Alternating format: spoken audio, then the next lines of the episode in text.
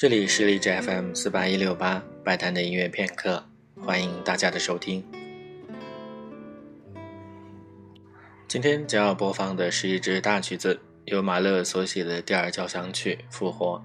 在之前的节目当中，曾经播放过《复活》当中的一个选段，而且选的是钢琴版。今天终于有机会把这个曲子的完整版介绍给大家。一般认为，马勒的交响曲以第五交响曲为界，前面的是他的早期作品，包括一二三四四部交响曲。其中，他的第二交响曲是他生前最受欢迎也最成功的作品。这几部作品当中，第一和第三充满着对大自然的热爱，第二和第四交响曲则比较关注的是来世以及复活。马勒的交响曲从第一交响曲开始就老是出现葬礼进行曲，第二交响曲的第一乐章就是一首葬礼进行曲，而且这个乐章也是最先完成的。